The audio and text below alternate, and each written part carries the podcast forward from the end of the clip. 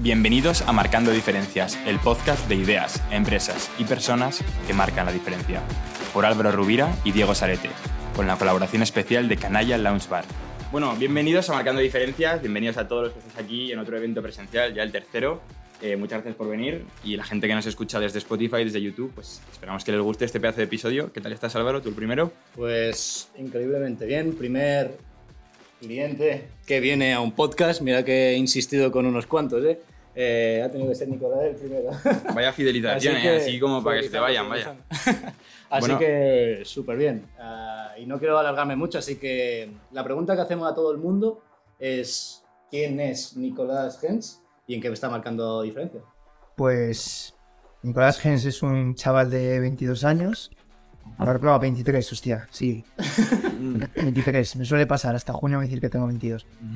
Pues tengo 23 años, soy de La Coruña y estudiante de Derecho y fundador de, de Orgel, que creo que es en lo que puedo decir que marco la diferencia. Estudiar ADE no, ni marcaba la diferencia nadie, ni marca la diferencia, estoy a Sí, yo creo que te hemos invitado más por la parte de Orjail, no tanto por la de derecha.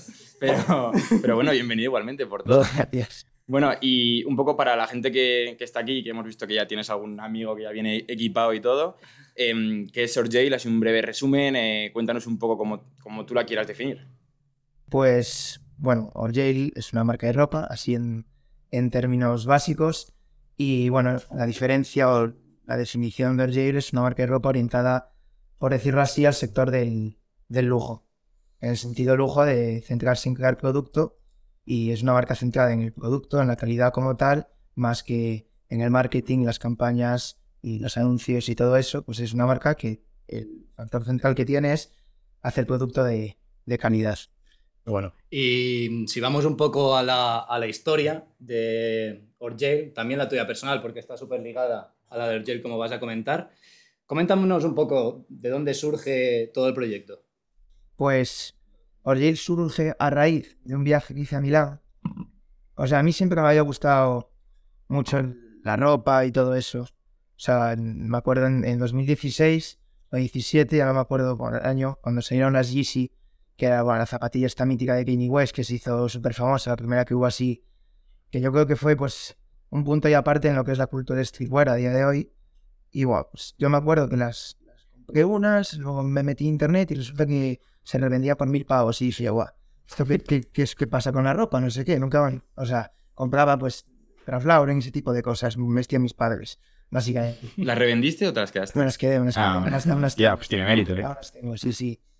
Y bueno, ahí ya me empezó a interesar por la moda y bueno, pues la, cuando tú cometes por la moda es un mundo que atrapa bastante y que sobre todo que intentas pues encontrar tu propio estilo y te, te hace pues querer investigar. investigué bastante y nada, pues iba creando mi propio estilo, viendo lo que me gustaba, lo que me dejaba gustar y pues en 2020, ah, volviendo al viaje a Milán, coincidía con la Semana de la Moda de Milán. Y claro, fui a un par de showrooms, al de Prada y al de Bottega Veneta y allí vi a una gente, en plan, que me flipaba cómo iba vestida, pero increíble, y yo no tenía ni idea de dónde, o sea, no sabía de dónde eran las cosas que llevaban puestas. Y yo ya consideraba, pues, esto sabía que era una marca, pues imagínate, en 2020 Arne Studios ni Dios lo conocía, y a lo mejor Kiko Konstantinov tampoco, pero yo me cataba de la colaboración que tenía Asis con Kiko Konstantinov y todo ese tipo de cosas. Y, y ahí había una gente que yo me flipaba con la vestida, pero no sabía Sí, que no eran marcas. Eso, ¿no? no eran mainstream tal cual. Y dije yo, yo cuando la gente me vea por la calle, quiero que piense exactamente eso de mí. Y pues dije, la mejor manera de hacer esto es crear una marca de ropa. Y desde ahí hasta hoy. ¿Estás tú solo en Orjail? No, tengo un socio. Bueno, tuve dos. yo monté Orjail solo en 2020 y metí a dos personas, a dos de mis mejores amigos, en en febrero de 2022. Y hace poco, pues, tuvimos una discusión, pero discrepancias profesionales con uno de ellos y, se ha desvinculado. Está en proceso de desvinculación del proyecto. Bueno, le mandamos recuerdos desde aquí a los dos, ¿no? Sí, y a mí me parece súper curioso el hecho de que, mm, bueno, ahora hablaremos en este podcast mucho de esto, de que hay muchísimas marcas de ropa, de cómo diferenciarse, ¿no? De que ahora mismo parece que es bueno, quizá el negocio más fácil de, empezar, ¿no? Si tienes... O el que todo el mundo piensa. O el que todo el mundo piensa en empezar. Y, pero tú has tenido una visión que a mí me sorprendió mucho cuando yo conocí a la marca, porque te defines como Spanish Luxury, vaya. Em, ¿Cómo, o sea, me parece un reto enorme desde, vamos, empezar tan joven, imagino que con no demasiado eh, capital, empezar una marca de, que aspira a ser lujo.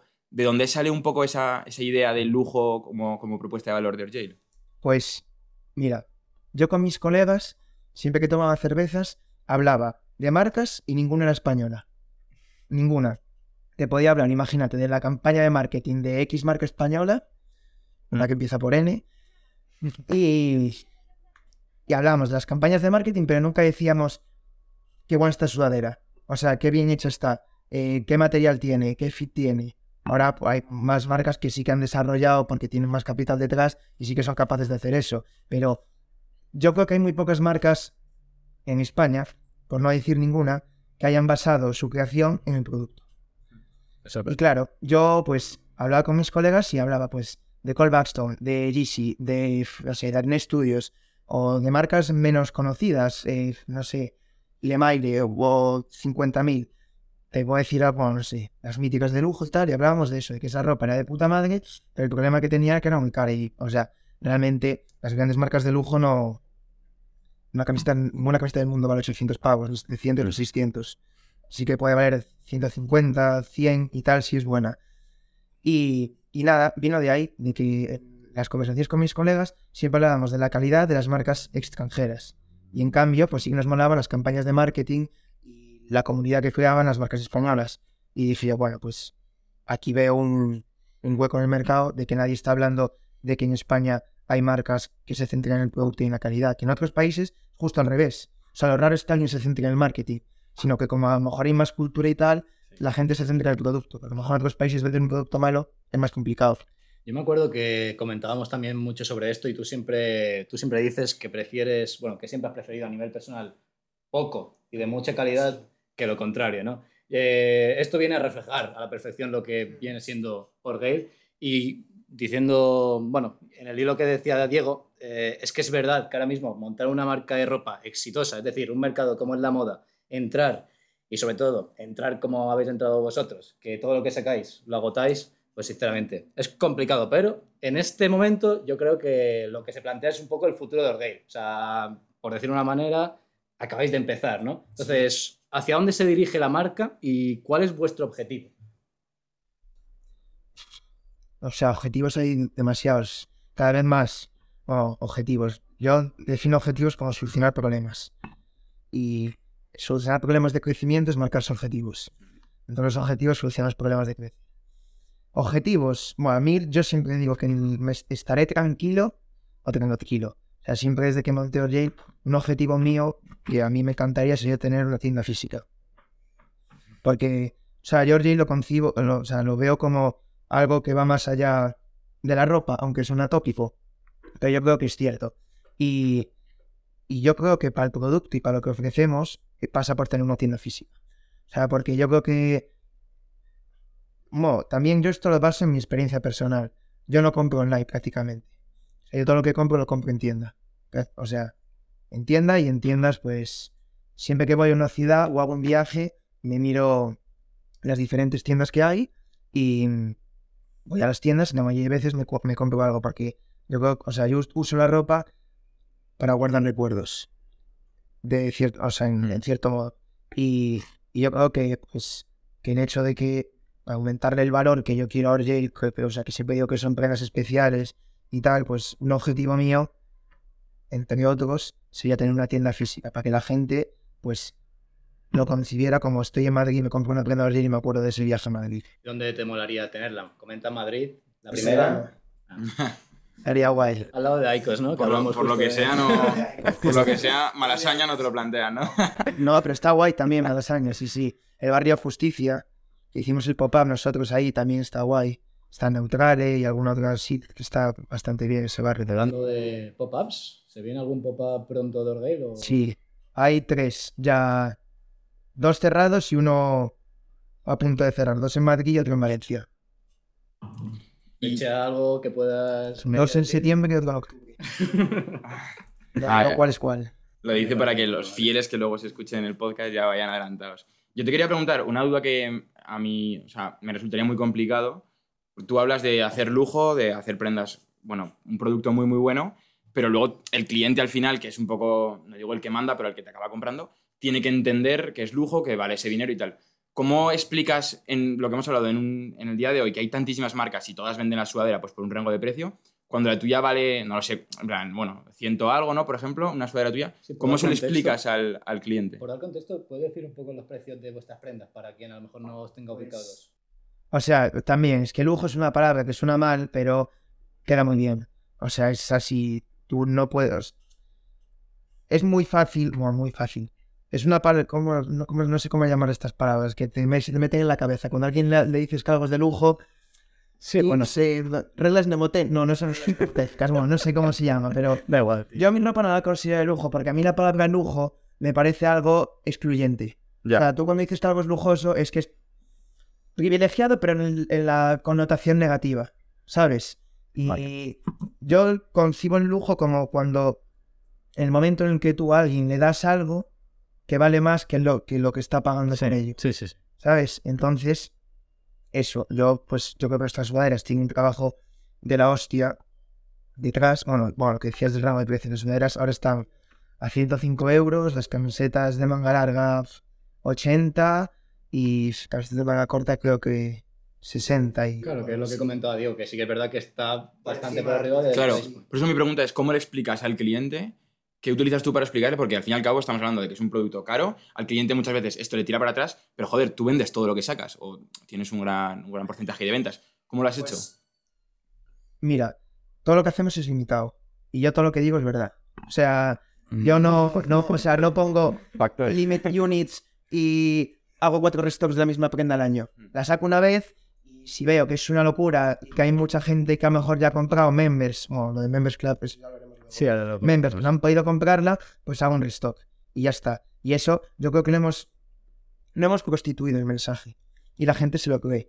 Y sobre todo que la gente que compra el primer día lo ha visto, o sea, ha visto que o lo compras cuando sale o no lo compras. Yo creo que eso también ha permitido pues darle el valor que tiene la marca y luego la calidad. O sea, la ropa es muy buena. Luego le comentamos, aquí hay un par con camisetas puestas, le- les preguntamos a ellos si dan, dan fe.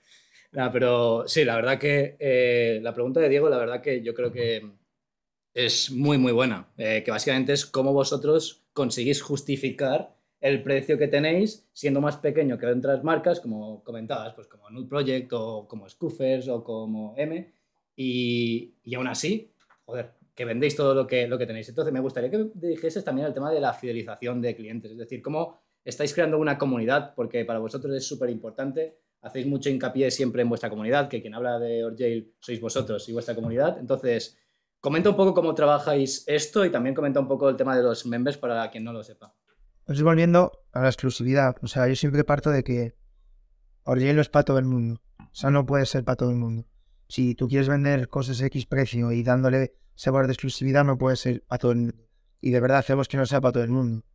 Por un lado, con lo que comentaba, las prendas exclusivas. Y por otro lado, yo creo que le damos ese factor como privado, de difícil acceso, con el tema de los Members Club.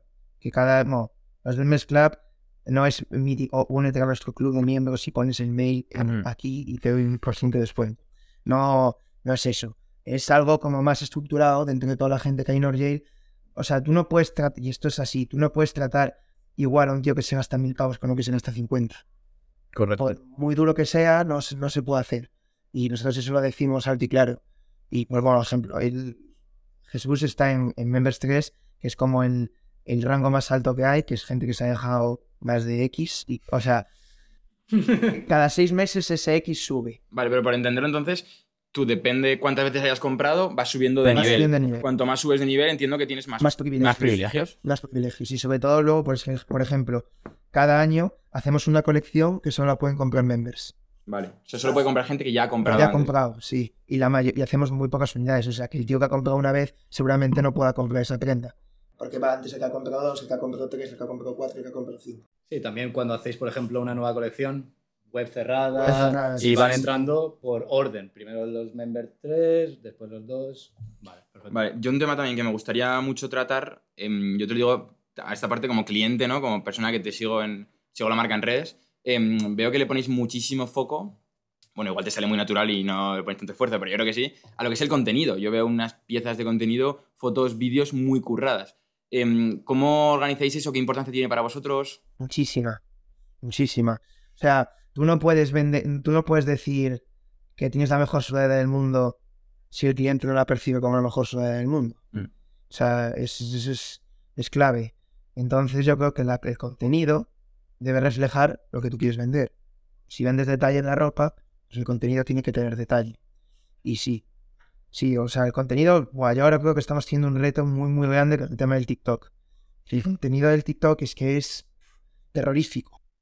A mí no me gusta nada de nada de nada, porque es justo lo contrario a lo que intentamos transmitir en Instagram. Sí que mola por una parte el TikTok, sobre todo pues incluso para reírte de ti mismo y buscar el clip viral y todo eso, pero yo una de las, o sea, con lo que te comentaba antes de la exclusividad, va ligado a eso, a mí no me mola nada la viralidad. No me mola constituir el mensaje de tu marca, la elegancia de tu marca para tener 100.000 views. Entonces, lo del contenido es, o sea, en Instagram yo creo que sí hemos conseguido tener una, como dices tú, una identidad visual bastante guay con el tema de los clips, de los vídeos. So, mira, otro, otro ejemplo que todos los modelos de Orjay, toda la gente que sale en vídeos son colegas míos. Sea, nosotros no tenemos modelos, ni pagamos modelos, ni nada. Porque eso, pues para mantenerlo cerrado, para mantenerlo familiar. O sea, yo digo siempre una fase de familiar, no familiar business. Mm. Y a mí me parece que el reto con esto es mantener esto mientras intentas crecer la marca, que entiendo que también es un objetivo, ¿no? A ver, yo también otra cosa que digo es que yo siempre digo que est- estoy construyendo o que building the best brand in the world. O sea, construyendo la mejor marca del mundo. Y yo lo siento por los que habéis comprado, pero va a llegar un momento en que la marca se prostituirá, quieras o no.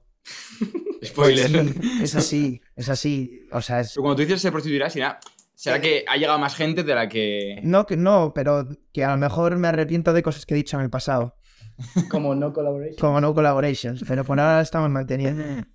Bueno, no, pero por ejemplo, volviendo a. que me parece muy interesante lo que ha preguntado Diego. A vuestro, eh, vuestra creación de contenido. ¿Cómo es ese proceso de creación de contenido? ¿Primero viene de una base eh, más creativa o.? Bueno, pero vamos va a poner, vamos a poner eh, tienes que preparar la campaña como si fuesen deberes, preparar la, la colección de invierno el año que viene.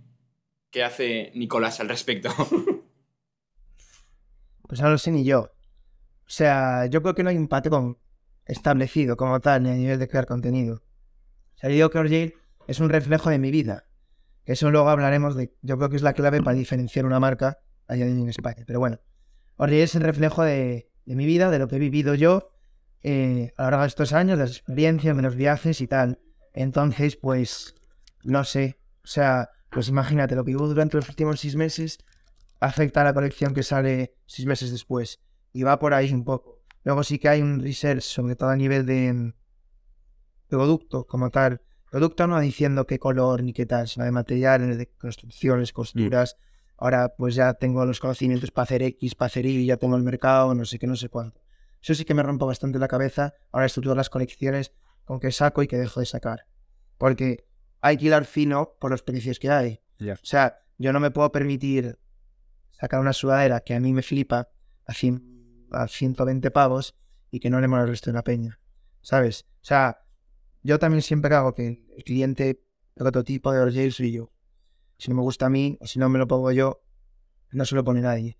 Pero eso, yo te diría que a nivel de elegir qué sale en cada colección y en qué momento sale, y sobre todo le estoy dando más importancia a en qué momento sale cada cosa, con las fechas. Yo cuando empecé era, buah, pido la ropa cuando me llega, eh, saco 10 fotos, hago un vídeo, tal, no sé qué, y la saco cuando sea. Pero ahora que ya pues, estamos intentando crecer la marca, pues hay que... For Winter esta semana, porque luego hay poca distancia al Black Friday y no sé qué, no sé cuánto. Luego, si ahora saco esta aquí, el Spring Summer ya la tengo que sacar a mediados de junio. Sí, eso es fundamental. Problemas, como comentaba antes, que van surgiendo cuando, te- cuando las cosas... Por, por remarcar, eh, todo el proceso creativo de Oral Jail lo llevas tú. Sí, todo eso. Y después, por ejemplo, una cosa que me gusta bastante, a ver si puedes comentar alguno, algún ejemplo. Hay muchos detalles en las prendas de Orjail que son reflejo de, de tu vida. Entonces, no sé si puedes comentar algún ejemplo para que la gente se haga una idea. Pues en la camiseta, bueno, no sé cuál fue. En una de las Fall Winter, es la de Ra- Elite Run, creo que se llama la camiseta, bueno, no sé. En el vídeo la pondremos aquí. como Sí, una hay una foto. Sí, tengo un vídeo justo, tú pinchando con esa camiseta. Sí. Pues eh, el dibujo de- del atleta que esté corriendo soy yo realmente. Es un dibujo que me pinté, un cuadro que me hice a mí mismo. Y es en la última carrera quizá de atletismo en la Noeta en San Sebastián. Porque, bueno, Orgel, uno de los lemas o de los eslogans que tiene Orgel es de Atelier Sportswear. Bueno, que a mí el deporte pues me ha influido mucho en mi vida y como en Orgel pues intento reflejar lo que es mi vida, pues hay muchos guiños al deporte y a otro tipo de cosas. Por ejemplo, esta es graciosa. En la, en la colección de verano hay una camiseta y una sudadera de Aperol. ¿Sabéis lo que es el Aperol, no? La bebida, ¿no? La bebida, justo. Es como una botella de Aperol, pero en vez de poner Aperol, pone Orgel. Porque Ani y yo, mi socio, pues nos fuimos a, a Bérgamo en noviembre y un día nos bebimos como 30 o 40 Aperoles. y nos echaron de un bar, buah, fue un- el día que jugaba España contra Alemania, yo gritando allí en un bar, nos echaron y dije, voy a hacer una camiseta de los Aperoles. y en el verano sale la camiseta y sudadera de Aperol. Bueno, a mí yo recomiendo mucho a todo el mundo, quien no lo haya visto, que, que vaya a vuestra web y que mire algún ejemplo de camiseta, sudadera, lo que sea, y que mire los gráficos, porque a mí me parece flipante. O sea, yo, por ejemplo, que soy un negado con esas cosas, que seas capaz de, de hacer ese tipo de diseños, a mí me parece... Me parece muy guay porque es como desde fuera la gente está pensando, wow, porque han puesto el Aperol, no como algo super pro. Y tú la realidad, nada, tío, me, me echaron de un puto bar, o sea. Tal cual. Pero, Eh, joder, me parece. Otra cosa, cambiando un poco de tema, que creo que es otra cosa diferente con otras marcas de Orgel. Siempre diferenciáis mucho eh, con dos partes de Orgel. Primero tenéis lo de Atelier Sportswear y lo de San Orgel. Entonces, comenta un poco en qué se trata esto, si lo tratáis como una marca casi... O sea, como dos marcas casi diferentes, un poco lo que quieres reflejar con esto. Pues yo te diría que sí, que casi son marcas diferentes. Bueno, esto se relaciona otra vez con, con cómo es mi vida. Em, o sea, bueno, la mayoría de aquí me imagino que estudiáis o, habéis estudiado. La vida de estudiante es muy diferente de septiembre a junio que de junio a septiembre. Entonces dije yo, "Go, yo no me pongo la misma ropa ni necesito lo mismo de la ropa de junio a septiembre que de septiembre a junio. Entonces, en vez de poner Fall Winter y Spring Summer, pues hice Orgil como tal y luego en verano Side Orgil, que ahora ya este año sale la Season 3. Entonces, eso, pues que la vida es muy diferente. Por ejemplo, en, en, en, en invierno incidimos bastante en todo el tema de la tele sportwear, de cuidarse uno mismo, de prendas pues más movidas sportswear, los channels completos, la construcción de las prendas y tal. Y luego en verano sí que es todo es muchísimo más visual. Para que vayas a una discoteca y se te quede todo el mundo flipando con la camiseta que llevas. Este año hemos hecho cosas bastante guays. Hemos metido lino y otro tipo de cosas que va a estar bastante guay. Siempre hay como unas señas de identidad a nivel de construcción de las prendas, como puede ser pues los chain stitch, que el chain stitch es un tipo de costura, las costuras que vayan por fuera y todo ese tipo de cosas que están tanto en, como en el Will como en, en Saint Jail y, y eso. O sea, lo de la season viene, no sé, quedaba guay. En vez de poner ese S23, pues Season 3, Season 4. Lo de Saint Orgel entiendo que viene, viene por por- Saint Tropez, ¿no? Vale. Y es un poco ese ambiente. Sí, ese ambiente y tal. No un ambiente como tal, que eso hasta una vez, pero sobre todo las, las fotos, o sea, la cultura que había ahí en los 70 y los 80 que era una pasada. Que se juntaban pues los atletas, la peña de Hollywood, los, los grandes actores europeos, todas las grandes firmas de moda europeas. Y era como que ahí en esa zona, en la costa azul francesa, pues que era como un núcleo de Bush. A mí me ha molado mucho eh, lo que has comentado antes, eh, que creo que has intentado comentar eso, que es un poco la personificación de las marcas, o por lo menos el futuro de las marcas, creo, y por lo que tú reflejas en Orgel, pasa mucho por ahí. Entonces, me gustaría que comentases al respecto de esto, de cómo ves, por ejemplo, el futuro de las marcas, si deben ser mucho más transparentes en ese aspecto, si, por ejemplo, hay que enseñar quién está detrás del proyecto, o, sin embargo, es una cosa que, que no. Pues depende. O sea, yo es que no sé cómo. Que a ti te nace, ¿no? O sea, ¿Eh? que a ti te nace, ¿no? O sea, ser parte de. ser la cara de Sí, claro. claro. Es que no pasa por otro lugar. Y yo las marcas que siempre he cogido como referencia, que pueden ser, imagínate, pues Paul Gladstone, Represent y tal, Spain, o sea, son marcas que tienen como a los fundadores un gran... O sea, como que yo me mola más, o las decisiones de compra que he tomado de comprar esas marcas ha sido, ha sido por el estilo de vida que llevan los fundadores de las marcas más que por la propia marca. Ya. Entonces, yo creo que con Orgel pues pasa un poco lo mismo. Bueno, eso suele pasar un montón. O sea, muchas veces, pues en todo. Sigues un equipo de fútbol porque hay un jugador en específico, o sigues, por ejemplo, una marca porque el diseñador te parece que es la hostia. Yo creo que tiene que ir de la mano. Y en- yo creo que en Orgel también eso se refleja bastante. Yo creo que hay mucha gente que sigue a Orgel que también lo que le gusta, sobre todo, es lo que tú representas.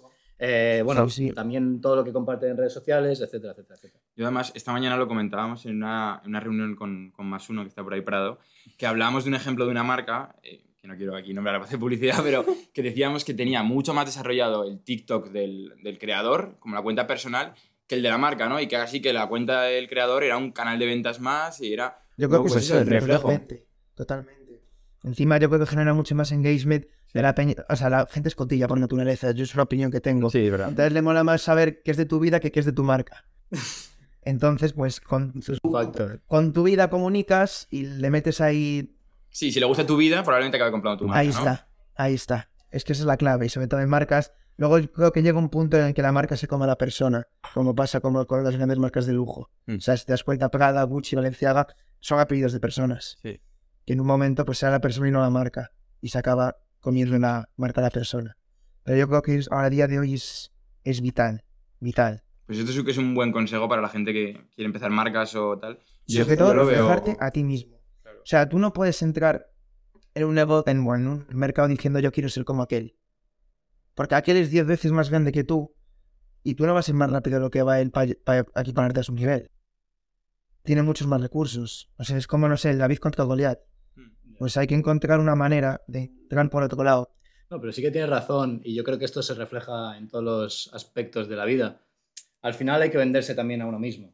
O sea, mm, a ti, pues como comentábamos, hay mucha gente que te va a comprar porque tú has sabido venderte, quiero decir, es, es ponerte tú en redes sociales, demostrar quién eres y esa persona pues dice, joder, Nico es la hostia. Ya. Pues, Pero es jodido, ¿eh? O sea, Todo es, es complicado, es jodido. Mucha gente que Sí, eso sí, le sí, supone un reto enorme. ¿Cómo? Salir- Perder la vergüenza. Consejos, por ejemplo, para hacer este tipo de cosas. Yo sé que a ti te sale súper natural, pero por ejemplo, para alguien que diga, joder, es que a mí este proceso me cuesta, sé que es algo que tengo que hacer. Si tuvieses que decirle un consejo, tampoco te voy a decir que le des 10, pero. Pues perder la vergüenza, lo primero. O sea, yo también como mi marca es así, es aspiracional. O yo tampoco, o sea, yo lo que sea aspiracional yo creo que va relacionado con que sea privado o que se perciba cierta cosas que no sabes, ¿sabes? Entonces el hecho de que te haga comprar a ver si conozco más de la marca, ¿sabes? Entonces yo con mi Instagram personal también lo mantengo un poco así, o sea, yo les pongo mi vida. Pongo fotos del gimnasio de la ropa que me compro y cuando salgo de fiesta y ya está. Y poco más, pero no sé, yo creo que es complicado. Yo creo también a ti, en tu caso, bueno, y yo creo que cualquiera, porque a nosotros nos ha pasado, tiene que llegar un punto en el que te da igual lo que opine la gente. Tienes que saber quién te tiene que importar su opinión y de quién no te, te- te tiene que importar. Seguro que hay un montón de gente que a ti te dice, vamos. "Eh, el Nico este es un puto chulo, es un creído, no sé qué. Porque Seguro te pasará. Tú esto, por ejemplo, mm, ¿cómo te lo tomas? ¿Te importa algo? últimamente me está pegando fuerte el síndrome del impostor, sí, sí. Pero bueno, la verdad que no sé a quién escuchéis, pero lo importante es que hablen, da igual si bien o mal. Y eso, o sea, hay veces que me afecta, sobre todo en plan, cuando otra persona, imagínate, de la industria habla mal de ti, pues a mí eso sí que me afecta, la verdad. Y, o sea, yo tampoco soy de... O sea, si algo me parece que está mal hecho, que nos ha hecho mal, pues lo, lo hago público, ni lo al público. O sea, yo solo mantengo encallado y si tengo algún problema con otra persona, eh, pues se lo digo a esa persona. Y, y eso sí que hay, hay veces que, que me afecta y, y, me hace pasar mal. Pero bueno, que es todo parte del, aprendizaje y cada vez hay que, hay que quedarse pues como una burbuja alrededor de, de ti mismo y sobre todo, o sea, yo también me, y esto también es cierto, yo me considero una persona bastante segura en mí mismo. Sobre todo, pero, o sea, otra cosa que sí que pasa es que cada vez los problemas son mayores, entonces, pues, las inseguridades, no la inseguridad, la incertidumbre. Ay, Enfrentarse a la incertidumbre yo creo que es el peor, A mí, el peor enemigo. Yo, por ejemplo, me gustaría remarcar, eh, remarcar perdona, para, por- para completar un poco la pregunta que te he hecho de, joder, ¿cómo gestionar esta vergüenza o cómo tal? O sea, por ejemplo, eh, como comentaba, a nosotros nos pasa. Y yo creo que una de las cosas importantes es saber exactamente cuál es tu objetivo final, es decir, cuál es tu propósito real, a dónde quieres llegar con lo que estás haciendo. Por ejemplo, pues nosotros este podcast lo hacemos pues, para crear una comunidad, para compartir cosas que realmente nos parecen interesantes, que creemos que a gente le puede aportar, para también crearnos una marca personal. Entonces, por mucho que seguro que habrá un montón de gente que dirá, ¿y este chaval? En plan, ¿qué coño se piensa si es un mierdas? Pues bueno, igual tienes razón, ¿sabes? Pero bueno, aquí estoy, hablo y, y, y lo hago porque sé que va en dirección de lo que yo quiero conseguir, cuál es mi objetivo final. Entonces, yo creo que un poco también para las personas que a lo mejor tengan esa vergüenza, que se planteen, joder, esto va relacionado con lo que yo quiero conseguir en tu caso, tío. Yo lo que quiero conseguir es tener la mejor marca del mundo, lo has dicho. ¿Va relacionado lo que yo hago es ponerme con eso? Sí, totalmente. Entonces, tío, hazlo, da igual que lo... Sí, que opina lo que es así. Sobre todo, yo lo hago por documentar el proceso. O sea, que es... Pues imagínate, con 30 años entraré en el archivo de Instagram y podré ver todo lo que he hecho a lo largo de, de Player of Jail. Si sigue vivo cuando tenga 30 años. Pero sí, o sea, sobre todo por documentar el proceso. Y yo veo mi Instagram como un activo más de Jail.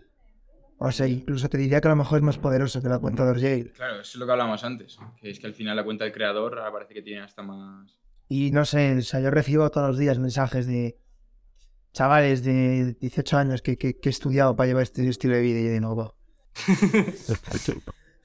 bueno, ¿qué le recomiendas a ese tipo de gente? Que hagan los que le guste tú.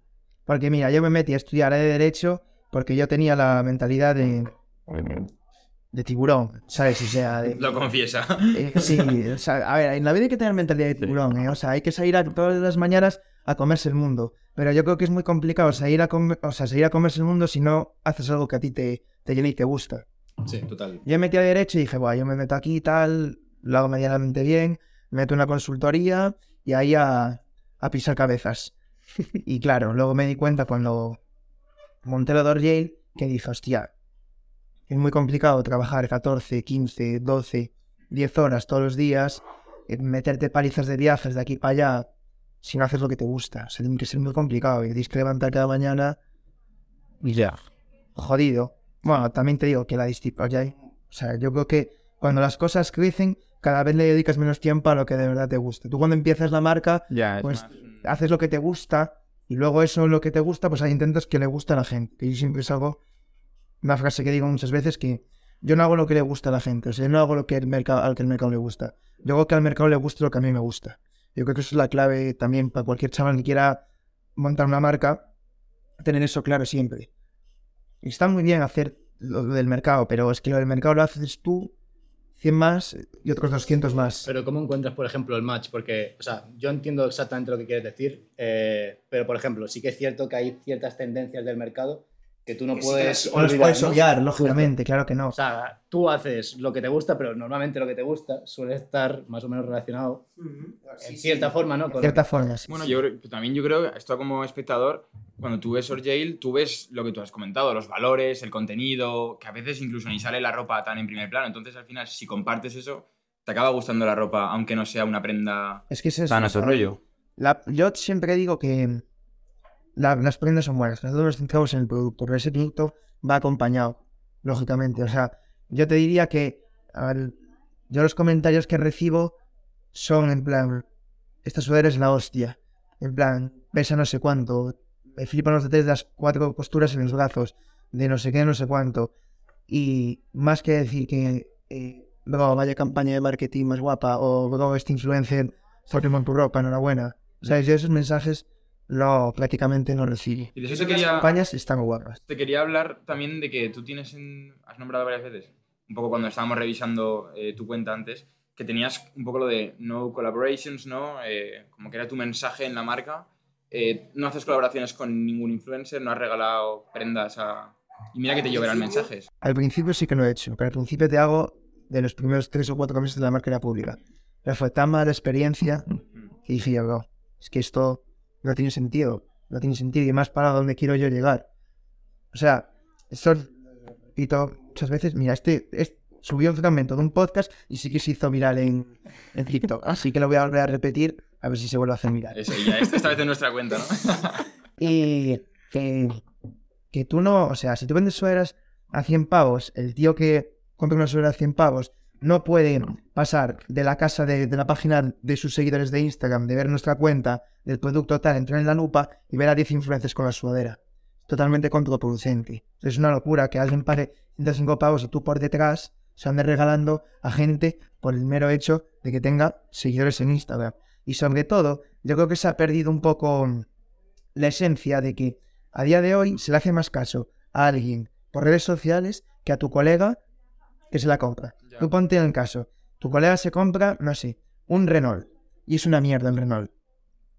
Por decir cualquier otra marca de coche, ¿sabes? Y es una mierda el Renault. Pero te sale un influencer y te dice, bueno, el Renault es la hostia. Pero sí que el mejor coche. ¿Qué haces? ¿Le haces caso a tu colega que se lo ha comprado y se ha gastado su dinero y te dice que es una mierda? ¿O le haces caso a la que le han pagado por decir que es bueno? Ya. Yo creo que eso se está perdiendo.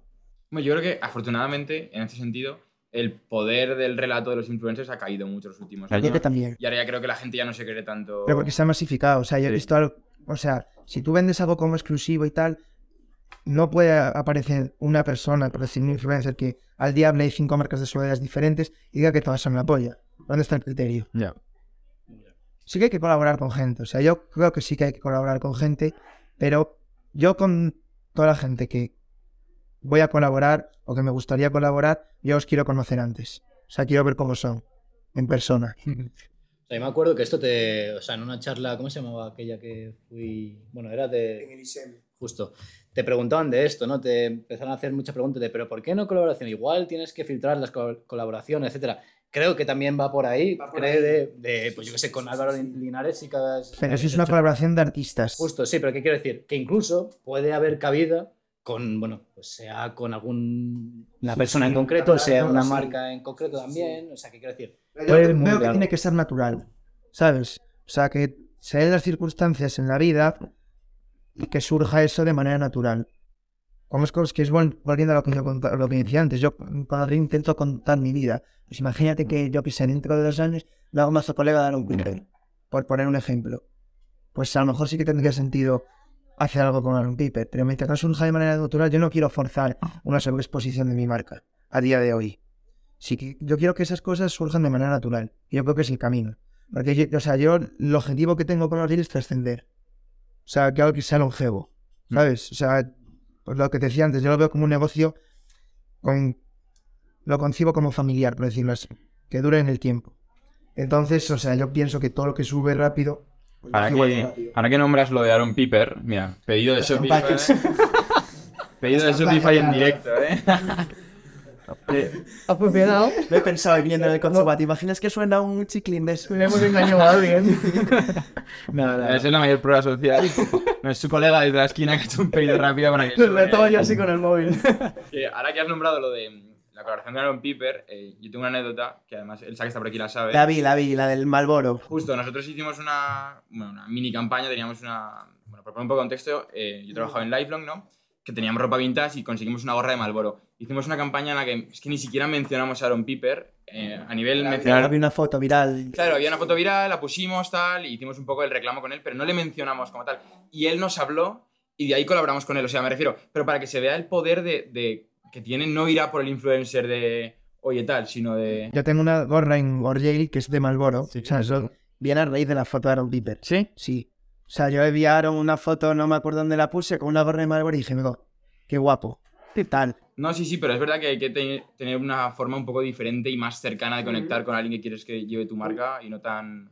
Y bueno, primero un inciso. O sea, básicamente lo que tú vienes a, a decir es que tú lo que quieres premiar es personas como Jesús, que es, Es mucho más bonito. y se ha venido desde Toledo aquí.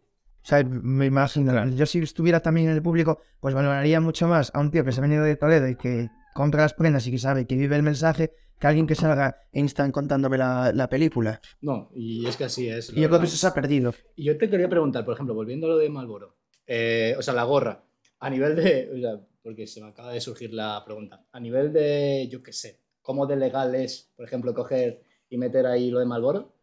Sí, eh, Coño, pero somos tengo curiosidad. para que alguien nos intente joder. O sea, hay que Mejor pedir perdón que en permiso. estos eh, momentos. sí, sí. ¿Esto lo hacía Globo también? Hay que aprovecharse. Ahora Sí, que que nadie sí. te va a venir a joder, pues puedes hacerlo. Que sí, que hay mucha gente que dice, joder, es que ese tipo de cosas quería llegar a ese punto de...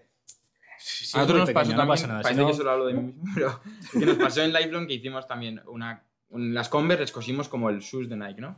Y la gente, tío, colegas me preguntan, ¿pero eso es legal? Y yo, bro, Yo a no mi madre- puedes- otra cosa no me puedes preguntar, Mi madre ¿sabes? es una loca. Y en plan, Eso se tío, pone- no creo que Nike se vaya a poner ahora... Es un poco el factor de ser un poco... Sí, pues a ver, no sé, me refiero a aprovecharse de eso. Sí. Que pues si, imagínate, si facturas 50 millones de euros al año, pues no lo podrás hacer, porque vendrá Marlboro en turno a decirte, dame 25. Pero cuando eres pequeño y no tienes tantos recursos, tienes que buscar la forma de destacar haciendo, haciendo pillerías. Efectivamente. Sí, sí, sí. Y que la gente hable, que comenten. Luego para el TikTok esto viene genial, que la gente comente, eso es ilegal, tal. Bueno, pues ahí tienes el comentario, se hace viral. Eso suma algoritmo, da igual que sea Total, malo o malo. El algoritmo lo premia.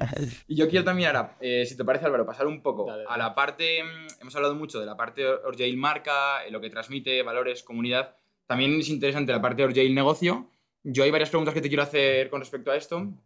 No en plan tiburón, sino cosas, por ejemplo, que has aprendido, errores. Pero la primera que te quiero hacer antes de pasar a eso, que esto me, me resulta muy interesante, es cómo capta Orjail clientes, eh, cómo, cómo lo hace. Entiendo que es una gran parte orgánico, ¿no? Pero ¿qué canales utilizas? ¿Cómo haces esto? Instagram, yo creo que luego es muy importante el boca a boca. O sea, que la gente que de verdad compra nuestra marca lo vive.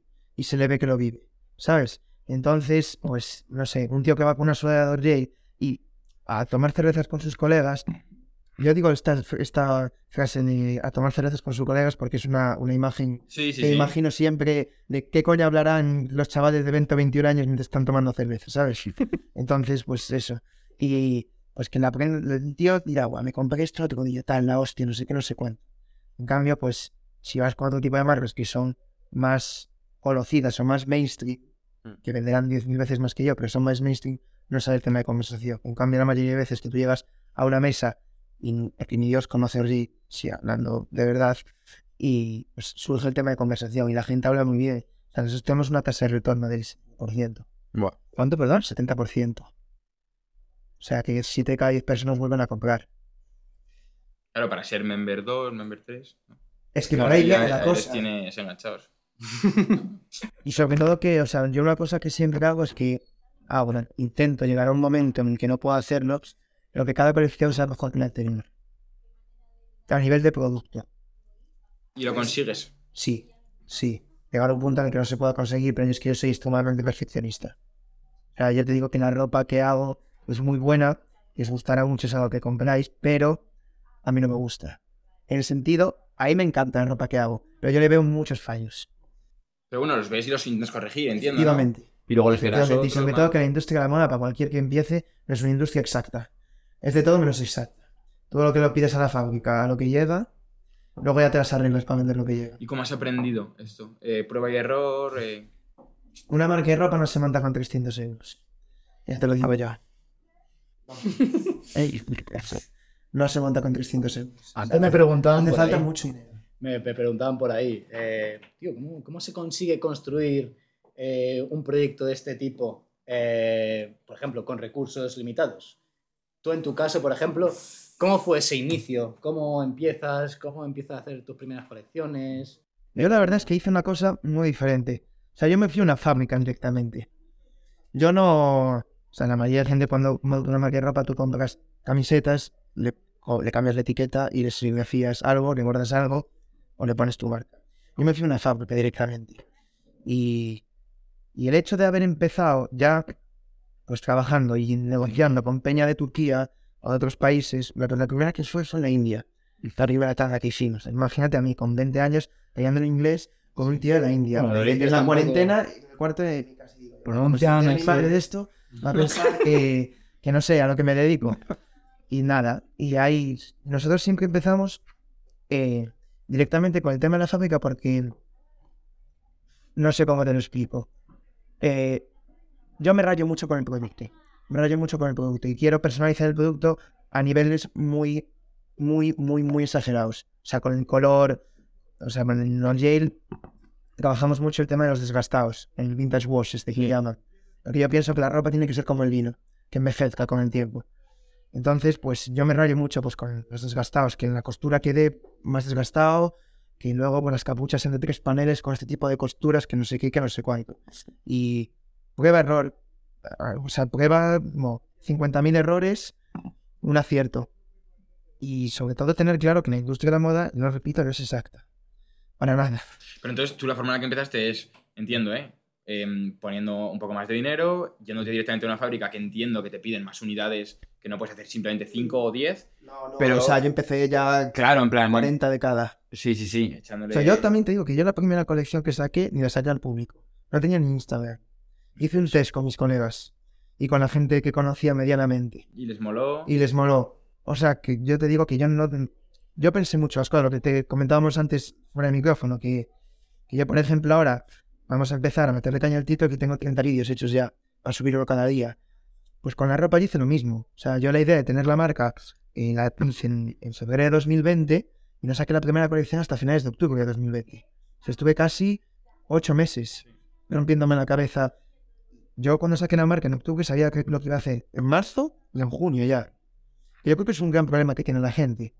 Porque dices, va, eh, estoy aquí en clase aburrido, me voy a planchar cinco nombres de una marca, busco Waldans o como se llama ese proveedor mítico, donde busca todo el mundo y, tal. Y, pero no tiene un plan de acción. O sea, mayoría de marcas, o sea, que es muy bien, pero mueren al año. Pero porque la gente no planea. Yo creo que es fundamental en la vida planear. Planear. Y luego los planes, o sea, yo siempre digo que hay que improvisar sobre un plan. Porque el plan nunca sale como, como te esperas. Tiene que haber el A, B, C, D, E y hasta el Z.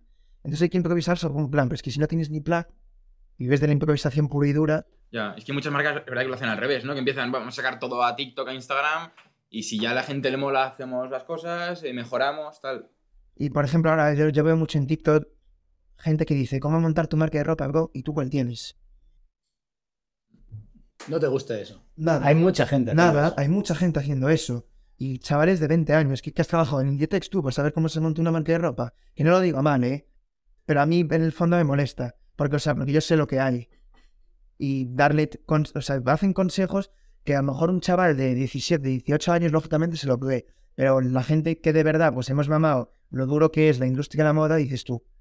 Ahí me genera, sobre todo, me da pena por el chaval de 17, 18 años que ve eso y se cree que una marca de ropa se monta así. Y no es así. Qué sencillo, ¿no? Que es sencillo, que es como el otro día que estuvimos, hemos estado hablando de los de Tripo, que mm, decía, la industria está saturada. No, está saturada tu industria, no la nuestra.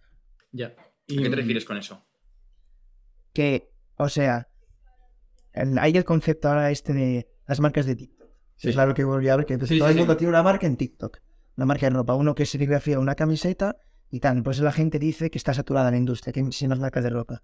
¿Qué es una marca de ropa? Lo primero. ¿Qué es una marca de ropa? Poner un logo en una camiseta. Entonces a mí sí. cuando la gente me dice está saturada la industria, no. Para mí no. Creo que no. Y es bueno que esté saturada. O en el fondo, que haya gente hablando de moda y tal. Es la hostia. Y, por ejemplo, yo una cosa que me interesa, mucho. Tú has dicho, por ejemplo, no me gusta que el un niño de 16 años vea eso y piense que es sencillo. Si tuvieses que decir los mayores aprendizajes que has tenido con, con Orjail y los tuvieses que plasmar probablemente en dos, tres aprendizajes, ¿cuáles dirías que son? Ser disciplinado, creo que es la clave de, todo. O sea, emprender es muy duro. Muy, muy duro. Es una carrera solitaria.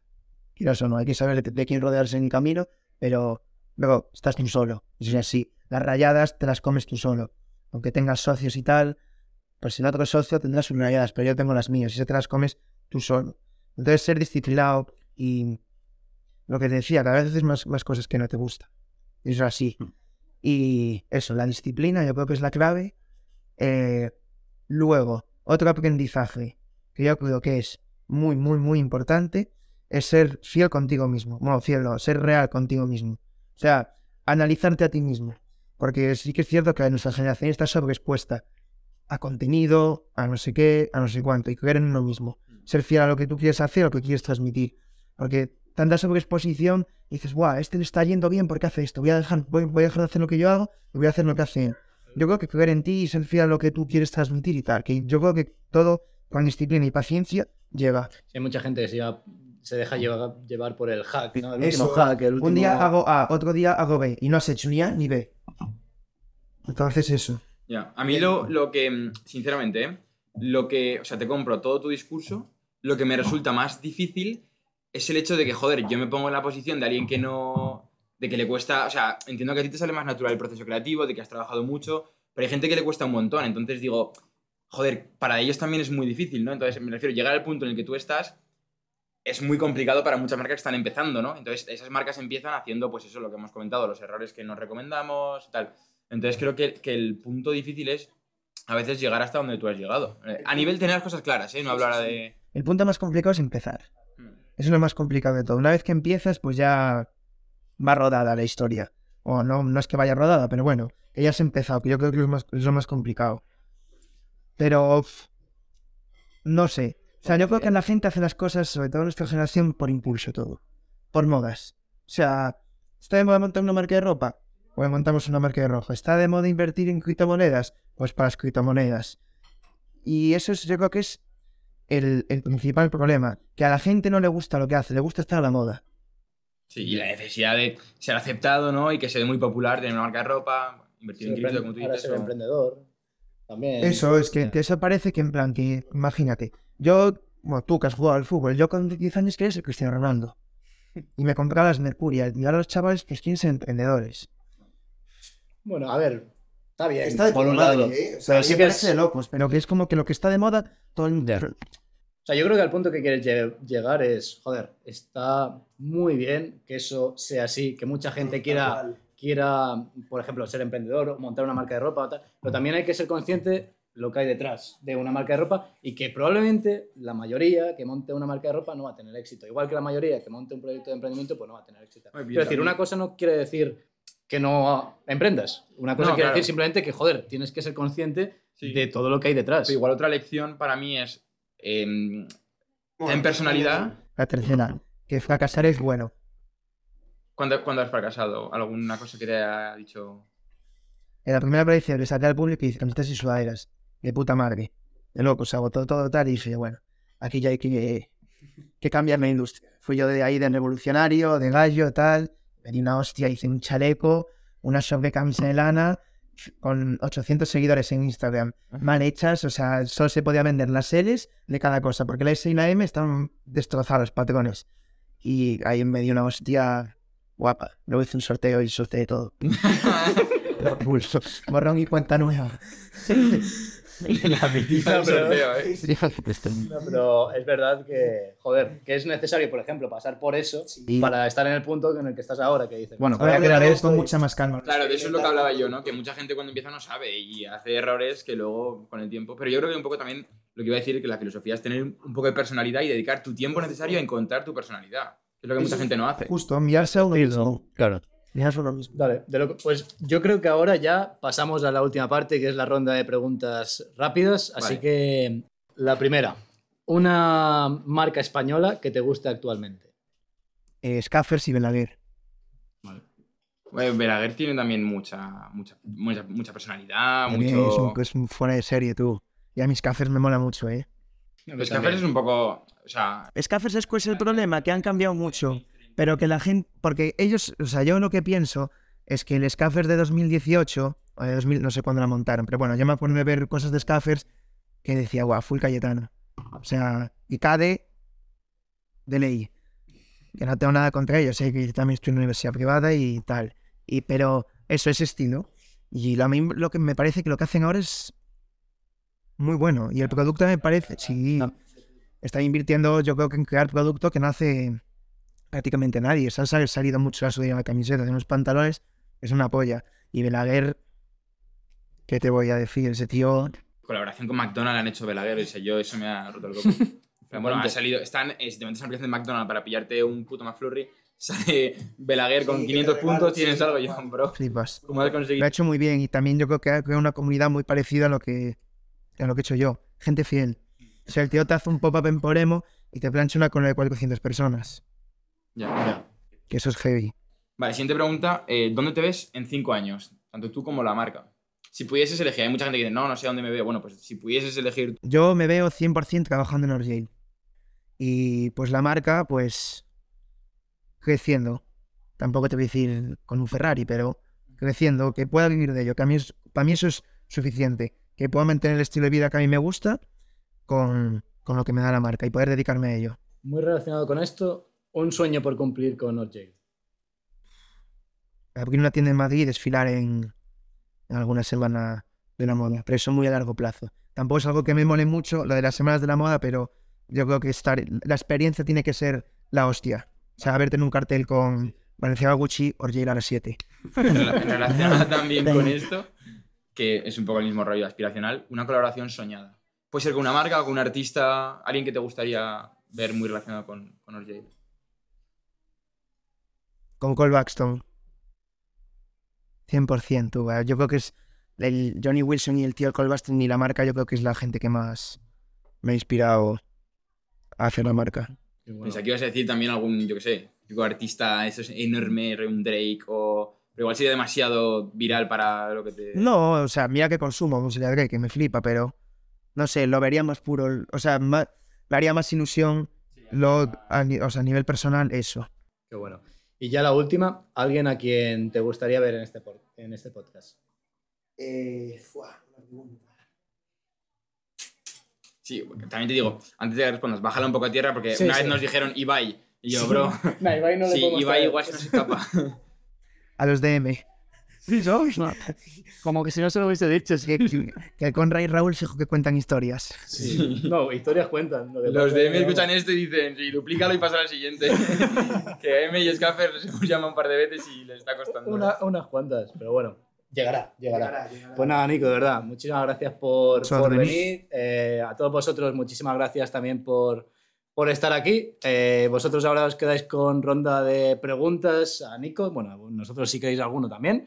Pero vamos, que muchas gracias por escuchar el, el episodio y nada, nos vemos en el siguiente. Un placer. Gracias, Nico. Chao. Chao.